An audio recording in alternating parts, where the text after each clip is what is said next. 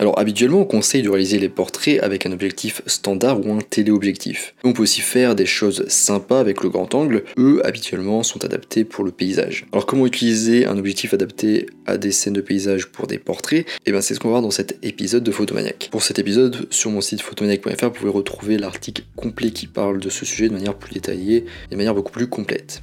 Invite donc à, le voir si jamais, y pas mal d'exemples visuels. Bref, en avant, Guingamp. Avant de commencer, je rappelle aussi que sur mon site vous pouvez accéder à ma formation gratuite sur les bases de la photographie. Je vous invite à vous inscrire si ce n'est pas déjà fait. Alors, quel objectif grand angle pour le portrait? Généralement autour de 24 mm avec un boîtier 24x36 ou un 16 mm avec un capteur APS-C. Cette longueur focale est un bon équilibre entre impression de réalité et de distorsion surréaliste. Si vous utilisez une focale inférieure à 24 mm, les éléments proches de l'objectif comme les bras et les mains paraîtront euh, très vite et très facilement trop gros ou allongés. Nécessitera un arrière-plan beaucoup plus grand pour remplir du coup le cadre, ce qui n'est pas toujours forcément souhaitable ou pratique. Donc 24 mm, c'est pas mal. Alors quel est l'intérêt de l'objectif grand angle en portrait? Alors si vous êtes attiré par les portraits avec un aspect surréaliste ou avec plus de contexte, l'objectif grand angle est fait pour vous. Le résultat est souvent inhabituel ou excentrique. Ces objectifs courts disposent d'un plus grand angle de champ et permettent de mettre en valeur l'environnement autour de votre sujet. Ce qui du coup en fait aussi un objectif idéal pour raconter une histoire, bien que ça ne soit pas obligatoire de raconter une histoire dans chacune de ces photos.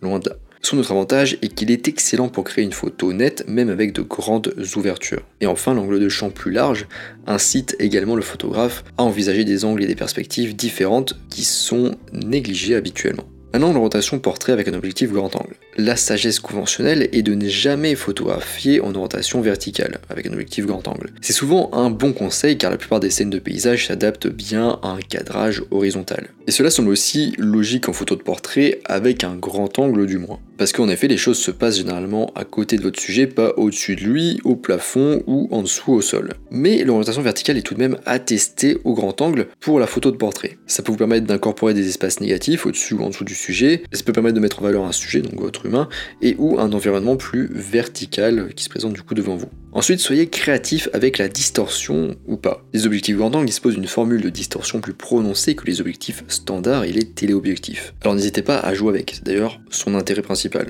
Selon l'angle de prise de vue, des lignes exagérées peuvent aider à diriger le regard des spectateurs vers votre sujet. Pensez aux portraits pris dans des escaliers ou dans des cadres architecturaux. Une autre façon d'utiliser la distorsion, c'est de jouer avec la distance et la perspective qu'elle crée autour de votre sujet. Un excellent exemple de cela est de photographier sous un pont avec le sujet au centre de votre cadre pour que toutes les lignes environnantes convergent et mènent vers le point central.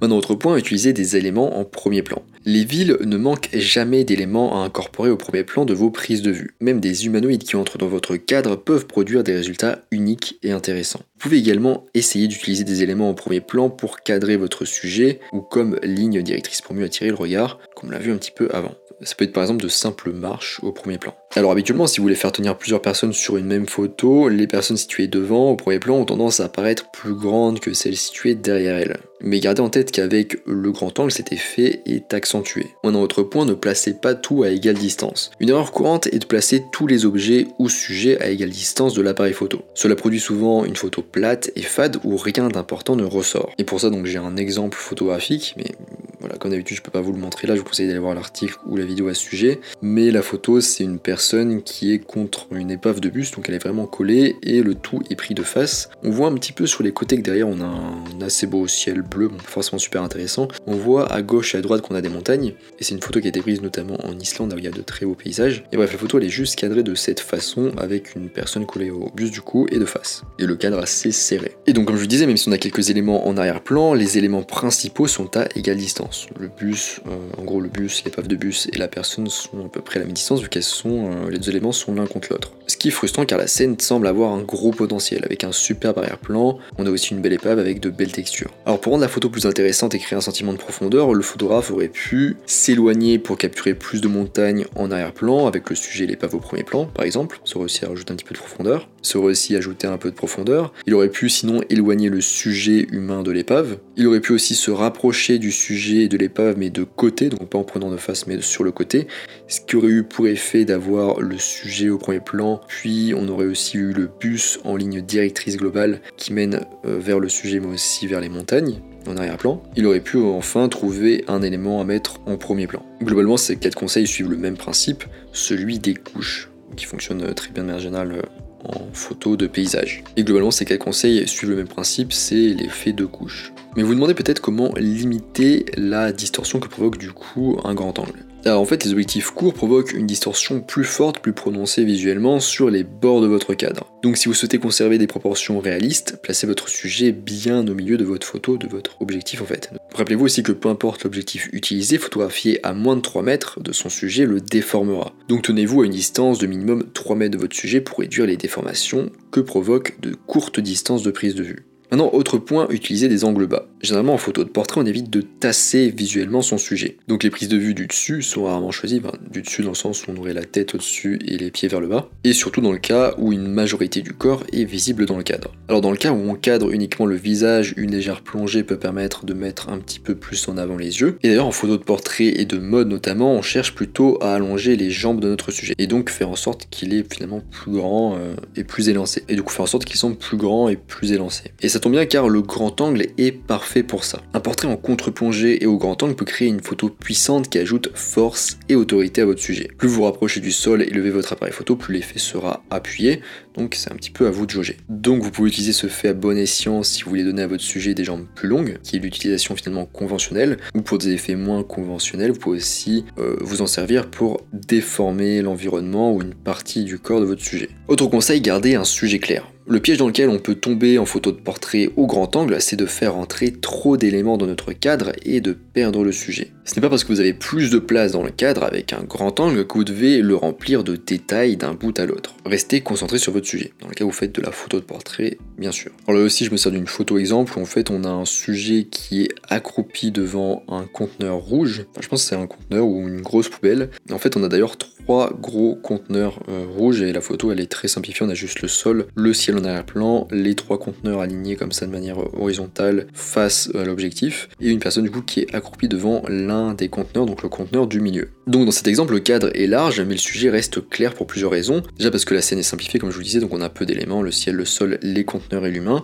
On a aussi trois éléments répétés en arrière-plan qui sont unifiés. Les conteneurs ils ont la même forme à peu près, euh, à peu près la même taille et la même couleur. En fait, c'est tellement unifié que ça forme presque un espace négatif, mais pas vraiment. Et on a l'humain seul qui contraste par sa texture, donc sa texture lisse, ses couleurs et sa taille. Et enfin, ça fonctionne bien parce que le sujet est au centre d'une symétrie et disposé sur une ligne de tiers. Alors un autre conseil que de rester concentré sur son sujet, autre conseil que d'avoir un sujet clair. Alors autre conseil pour avoir un sujet clair, avoir un sujet réellement intéressant. Recherchez par exemple des personnes qui ont fait l'expérience de la vie ou un sujet qui possède quelque chose de spécial, une qualité intéressante, quelque chose qui le distingue des autres. Alors ça peut être un réel défi à trouver euh, si vous faites juste de la photo avec des personnes que vous trouvez dans la rue, mais ça fonctionne très bien avec les portraits au grand angle, les gens qu'on dit qui ont une gueule notamment. Voilà, il y a des gens qui ont, qui ont une gueule, ça fonctionne pas mal pour le portrait au grand angle. Maintenant, dernier point, choisir un bon arrière-plan. Votre photo est aussi forte que sa partie la plus faible, qui est souvent l'arrière-plan. Alors il y a deux façons d'aborder un arrière-plan dans vos photos de portrait. La première façon c'est de ne pas distraire. Donc balayez soigneusement la scène et assurez-vous que rien n'attire le regard. Ne négligez pas les distractions en arrière-plan. Vos jambes sont votre zoom et vous permettent de recadrer les distractions si besoin.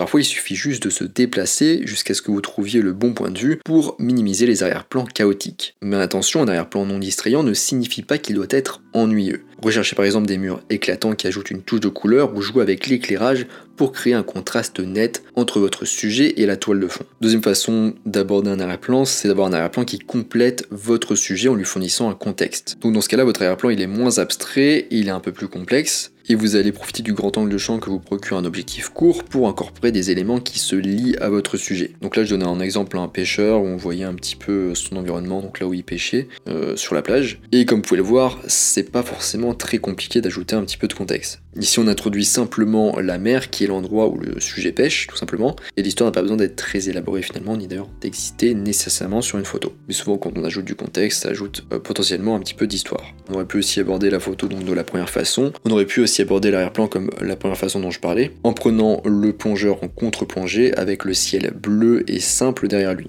Mais la photo aurait été assez plate, mais bon, elle aurait été très minimaliste, ça, aurait été un autre point de vue artistique. On aurait aussi pu imaginer cadrer son visage ou faire un plan poitrine avec la mer en arrière-plan sur sa gauche ou sa droite. On arrive à la fin de cet épisode sur comment prendre des portraits au grand angle. Je vous laisse aller voir l'article beaucoup plus détaillé sur photomaniac.fr avec euh, notamment pas mal d'exemples visuels. Je rappelle aussi que sur mon site photomaniac.fr vous pouvez accéder toujours à ma formation gratuite sur les bases de la photographie. Si ça vous intéresse, je vous invite à vous y inscrire. Moi, je vous laisse ici à vos portraits au grand angle et je vous dis à bientôt sur les internets mondiaux.